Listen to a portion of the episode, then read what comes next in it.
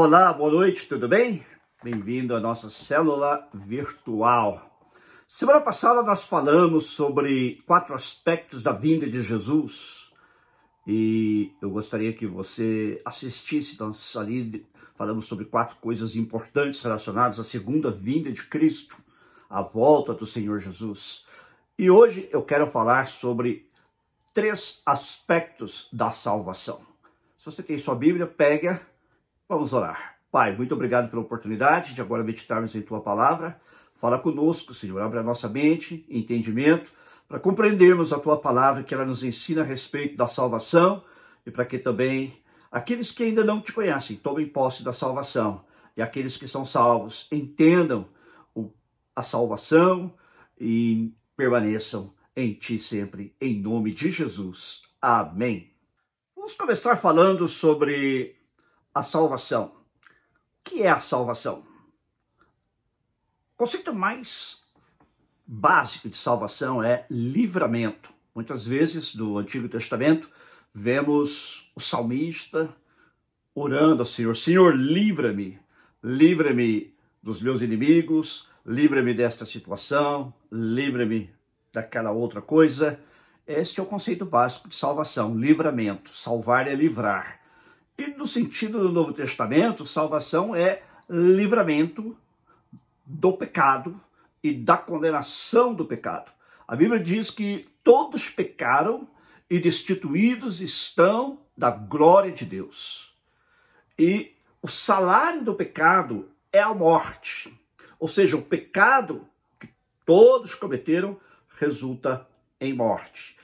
E segundo a Bíblia, há três tipos de morte, outro dia falaremos sobre isso morte física, que é a morte do corpo, morte espiritual, que é a morte causada pelo pecado, que é uma separação de Deus. Nós não podemos nos aproximar de Deus, não podemos ter comunhão com Deus, porque nosso relacionamento com Ele foi quebrado por causa do pecado. E, em consequência desta morte espiritual, a morte eterna, que é a eterna condenação ao inferno. Deus, vendo a situação humana, enviou seu filho Jesus para nos salvar, para nos livrar das consequências do pecado e estas consequências últimas, que são a morte física.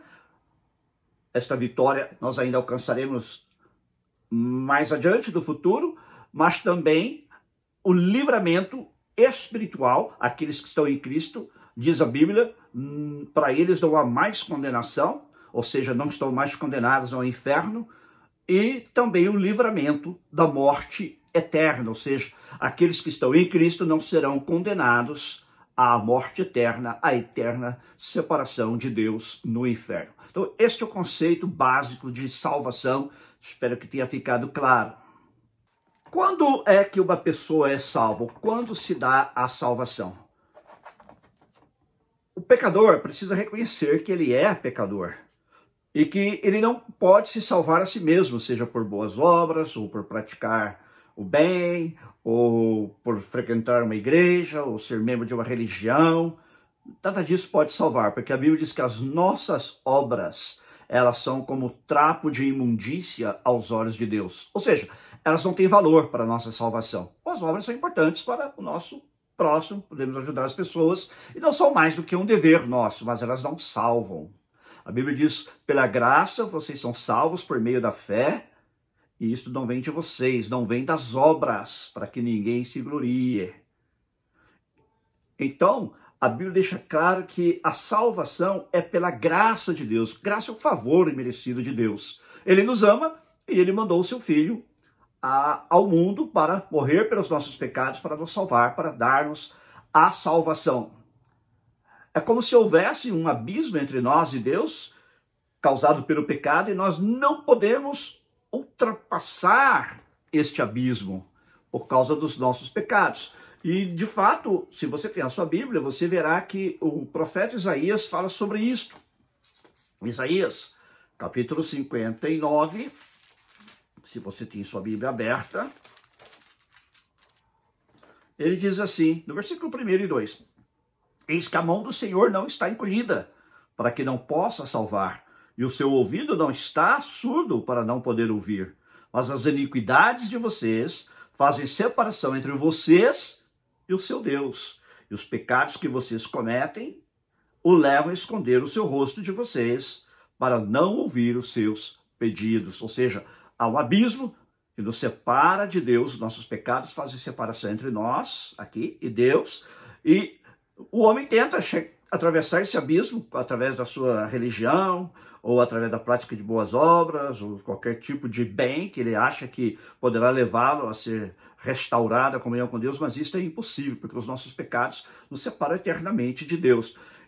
Então Jesus veio e a cruz do Calvário é como se fosse uma ponte sobre este abismo, reconectando o homem a Deus, ligando os dois lados do abismo. Então, para você ser salvo, você precisa crer em Jesus Cristo e recebê-lo. Não basta apenas crer aqui na mente, mas recebê-lo no seu coração como seu único Senhor e Salvador.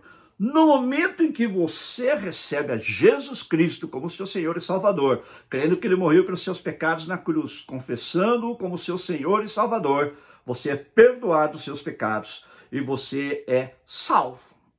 Ou seja, neste momento acontece algo dentro de nós, no nosso coração, para usar a linguagem bíblica, no nosso espírito, no nosso ser interior, que a Bíblia chama de regeneração. Quando você recebe Jesus Cristo como seu Senhor e Salvador, você é regenerado, você nasce de novo. Naquele momento, você se torna uma nova criatura. Por isso a Bíblia diz, segundo os Coríntios 5:17, que se alguém está em Cristo, é uma nova criatura.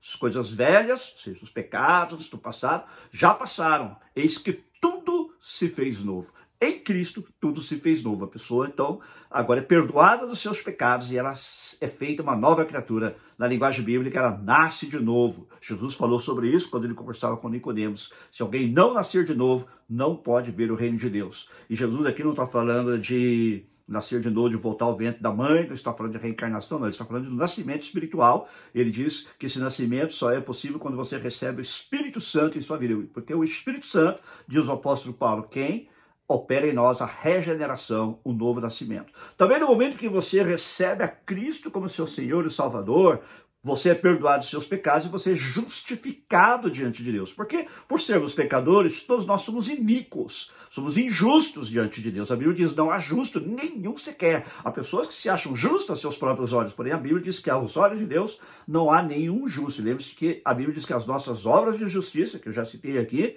são como trapos de imundícia. Mas no momento em que você recebe a Cristo como seu Senhor e Salvador, Cristo é o único ser justo que já viveu nesta terra. Então a justiça de Jesus é transferida para você. Vamos dizer assim, ela é colocada na sua conta, ela é creditada na sua conta. E aos olhos de Deus, você deixa de ser injusto e passa a ser justo ou justificado. A Bíblia fala muito sobre essa questão da justificação. Então, ela ocorre instantaneamente no momento em que alguém crê em Jesus Cristo e o recebe como seu único Senhor e Salvador. O apóstolo Paulo também fala sobre isso em Romanos. Ele trata essa questão da justiça em vários lugares. Em Romanos 5, versículo 1, ele diz: Justificados, pois, mediante a fé, temos paz com Deus por meio do nosso Senhor Jesus Cristo.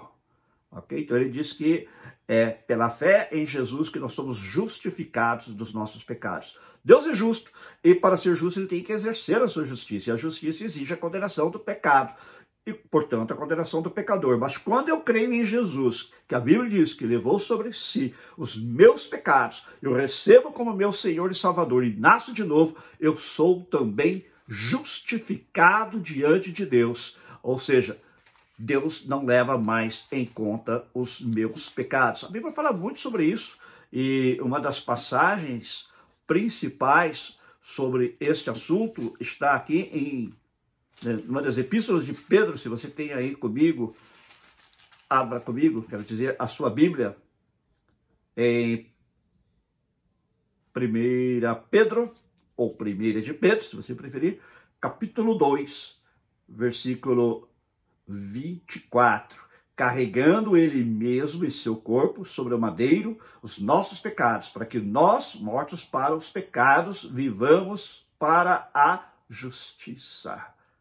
Veja só. Então, quando você crê em Jesus Cristo como seu Senhor e Salvador, você morre para os seus pecados, você nasce de novo para essa nova vida que eu falei, que é uma vida que lhe é dada pelo Espírito Santo, e você é justificado dos seus pecados. Aos olhos de Deus, então agora você é justo. Não que você seja justo em si mesmo, mas a justiça de Cristo foi creditada a você, foi transferida para você, para usar a linguagem teológica, os teólogos dizem que a justiça de Cristo foi imputada a você. Ou seja, nós agora somos considerados justos aos olhos de Deus, não pelos nossos méritos, mas pelos méritos de Jesus. Então a pessoa, quando recebe Jesus Cristo, ela é salva no mesmo instante. Foi o que aconteceu com o ladrão na cruz, você deve se lembrar, lá em Lucas capítulo 23, versículo 43, quando o ladrão se arrepende dos seus pecados ali na cruz, e eu creio até que ele era mais que um ladrão, a Bíblia diz que ele era um malfeitor, talvez até fosse um assassino, não sabemos, mas era um malfeitor. E ele disse para o Senhor Jesus, orando, dentro do que ele sabia orar, ele disse, Senhor, lembra-te de mim quando entrares no teu reino. E Jesus diz a ele, na verdade, na verdade te digo que hoje mesmo vou, estarás comigo no paraíso. Então Jesus afirma a ele, hoje mesmo você estará comigo no paraíso. Então, justificação daquele momento que ele recebeu Jesus, que ele creu em Jesus, ele havia feito a confissão perante o seu colega de cruz lá, o outro criminoso, reconhecendo que Jesus era justo, que ele era o Filho de Deus, ele disse, Senhor, lembra-te de mim quando entrares no teu reino. Isso aqui é muito importante, porque os judeus entendiam que o Messias era o rei do reino de Deus, né? viria para reinar. Então ele reconhece Jesus como Messias, como Cristo, como Senhor, como Salvador, como Messias, e ele diz, Senhor, lembra-te de mim quando entrares no teu reino. naquele mesmo momento, ele foi perdoado dos seus pecados, e Jesus disse a ele que naquele mesmo dia ele estaria do céu com Jesus, estaria no paraíso com Jesus. Todo momento que a pessoa recebe a Cristo, ela é salva. Quer dizer então que quando a pessoa recebe Jesus Cristo como Senhor Salvador, ela já está salva. Sim, já está salva. Naquele mesmo momento, foi o que aconteceu com o da cruz. Ele confessou Jesus Cristo, seus uh, pecados foram perdoados, e o Senhor Jesus prometeu que naquele mesmo dia ele estaria com ele no paraíso. Quando nós pensamos em salvação, muitas vezes nós pensamos em algo no futuro, vida eterna, vida no futuro. Não, a vida eterna não começa no futuro, ela começa agora. É por isso que diz em João 3,16, possivelmente a passagem mais conhecida da Bíblia, junto com o Salmo 23, que diz assim: Porque Deus amou o mundo de tal maneira que deu o seu Filho unigênito para que todo aquele que nele creia não pereça, mas tenha a vida eterna.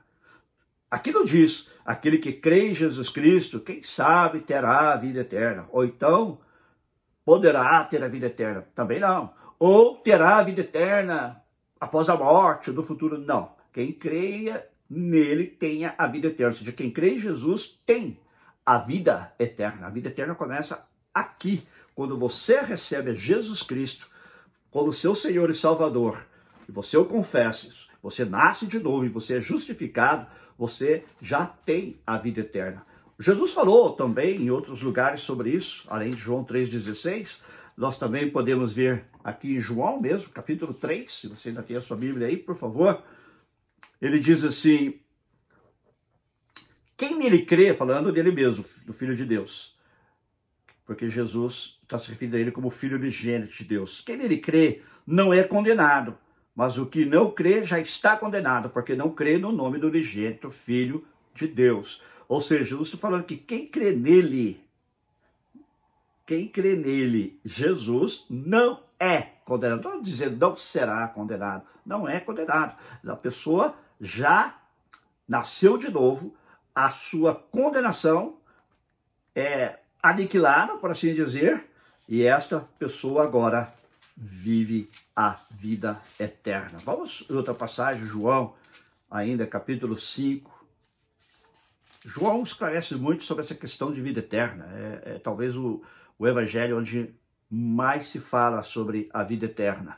Aqui João 5:24, Jesus diz assim: Em verdade, em verdade lhes digo, quem ouve a minha palavra e crê daquele que me enviou, tem a vida eterna. Não entra em juízo, mas passou da morte para a vida. Então Jesus está claramente dizendo que quem ouve a sua palavra e crê naquele que o enviou, tem a vida eterna. Quando você recebe Jesus Cristo como seu Senhor e Salvador, você também recebe a vida eterna, você tem a vida eterna. E Jesus diz: essa pessoa não entra em juízo, ou seja, ela não será condenada, ela não entrará em condenação, mas ela passou. Veja bem, no momento que ela aceitou passado, ela aceitou Jesus, creu em Jesus, ela passou da morte para a vida. Então, vida eterna é mais do que vida por toda a eternidade. Vida eterna é também uma qualidade de vida. É a qualidade de vida do próprio Deus que é transmitida àqueles que creem em Jesus Cristo como seu Senhor. Então, é por isso que Jesus diz que quem crê nele tem a vida eterna. E vamos para mais uma passagem. Eu falei que João, no seu evangelho, ele fala muito sobre isso, mas também em suas cartas, João fala bastante sobre a questão da vida eterna e esclarece essa questão. Se você tem a sua Bíblia, vá comigo em 1 de João. Antes estávamos no Evangelho de João, agora é a primeira carta de João. Encontrou? Aqui ele diz assim que isso aqui é muito importante. Ele diz assim,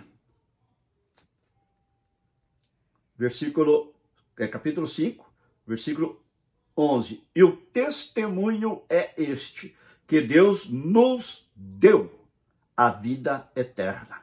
E esta vida está no seu Filho. Quem tem o Filho tem a vida. Quem não tem o Filho de Deus não tem a vida. Muito simples, não é? Deus nos deu a vida eterna, então nós já temos a vida eterna. Os que creem em Cristo como seu Senhor e Salvador e o seguem, são discípulos verdadeiros de Jesus. Não estou falando aqui sobre frequentar a igreja, para participar dessa religião, isso, aqui, mas ter um encontro pessoal de salvação com Jesus Cristo, crer nele como seu Senhor e Salvador e segui-lo fielmente como discípulo dele. Aí ele diz: testemunha este, Deus nos deu a vida eterna. Então, aqueles que creem em Jesus já têm a vida, já receberam. Lá no momento que passado, que receberam Jesus como seu Senhor e Salvador, receberam a vida eterna. E esta vida está no seu Filho. Jesus é a vida. Ele falou: Eu sou o caminho, a verdade e a vida. Ninguém vem ao Pai senão por mim. E agora aqui ele complementa: Quem tem o Filho, ou seja, quem tem Jesus, tem a vida. Quem não tem o Filho de Deus, não tem a vida. Simples assim. Ah? Então, se você já creu em Jesus Cristo como seu Senhor e Salvador, e você é um fiel discípulo dele, você está salvo. Não sou eu quem diz isso, é a palavra de Deus. Então vá pelas minhas palavras, vá pela palavra de Deus. Ah? Aí, pessoas tentando se justificar aí pelas obras, pela religião. Tem gente que bate porta em porta, ah, com algumas religiões, tentando obter a salvação, porque acha que por fazer aquele trabalho serão salvos. Outros creem que alcançarão a salvação através de outros meios. Não, a salvação só é possível através de Jesus Cristo. E quando você crê em Jesus Cristo como seu único Senhor e Salvador, você é salvo, você é perdoado dos seus pecados, você é regenerado, ou seja, você nasce de novo e você é justificado dos seus pecados e você tem a vida eterna. Amém.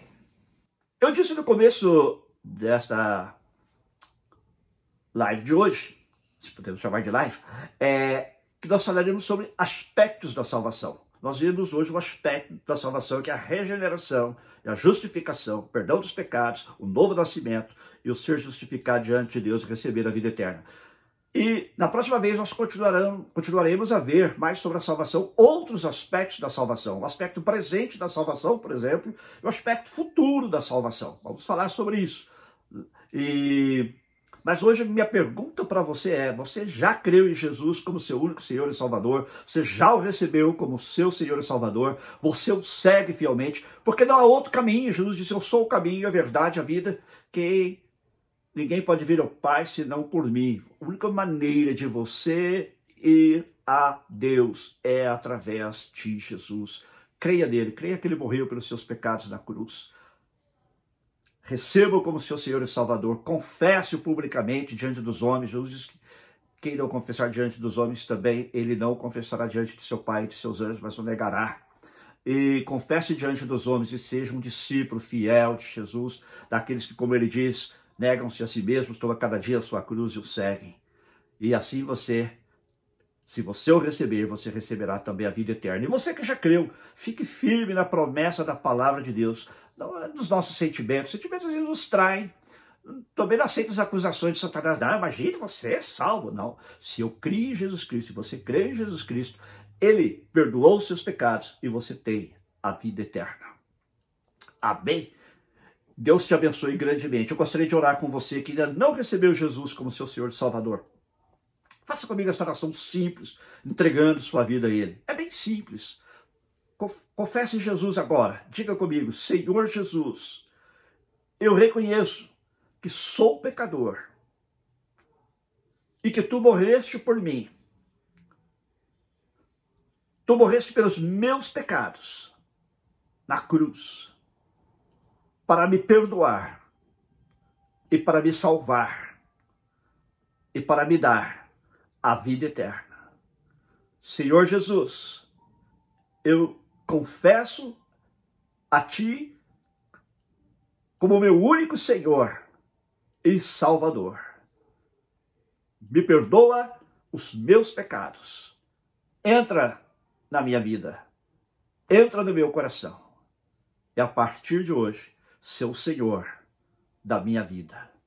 E me ajuda a ser um discípulo fiel a Ti. Em Teu nome, Jesus. Amém. Amém. Se você fez essa oração, escreva para nós, coloque uma nota aí e dizendo: Eu receitei Jesus. Ou quem sabe você se afastou do Senhor, mas você fez essa oração, reconciliando-se com Ele. Deixe-nos saber sobre isso também. E você que é crente, gostaria de orar com você agora. Você que já crê em Jesus, você que já é discípulo de Jesus. Senhor, muito obrigado, porque foi pela tua graça que nós somos salvos. Não foi pelas nossas obras, não foi pela nossa bondade, não foi pela nossa justiça, nossas obras de justiça, porque estas são trapos de imundícia aos teus olhos. Mas foi unicamente por causa da tua graça, do teu favor imerecido, por causa do teu amor. O Senhor nos amou e enviou seu Filho para nos perdoar os pecados. Senhor, muito obrigado. Muito obrigado por ter nos mandado Jesus para ser o nosso Salvador e Senhor.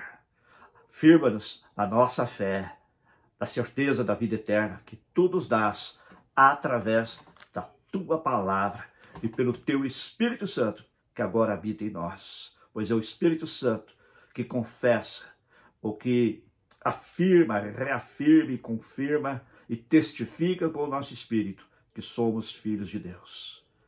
Muito obrigado, Senhor. Ajuda cada um dos meus irmãos e irmãs a permanecer firme em Ti e ajuda-os a guardar este tesouro precioso que nos foi dado, até o dia do encontro contigo, Senhor. Em nome de Jesus. Amém. Amém. Deus te abençoe. Quinta-feira estaremos de volta, sete e meia horário de Los Angeles, onze e meia horário de Brasília, com o nosso estudo bíblico virtual. E assista-nos e compartilhe com seus amigos também. Compartilhe o vídeo de hoje também para abençoar mais pessoas. E domingo, nosso culto de adoração e celebração ao Senhor.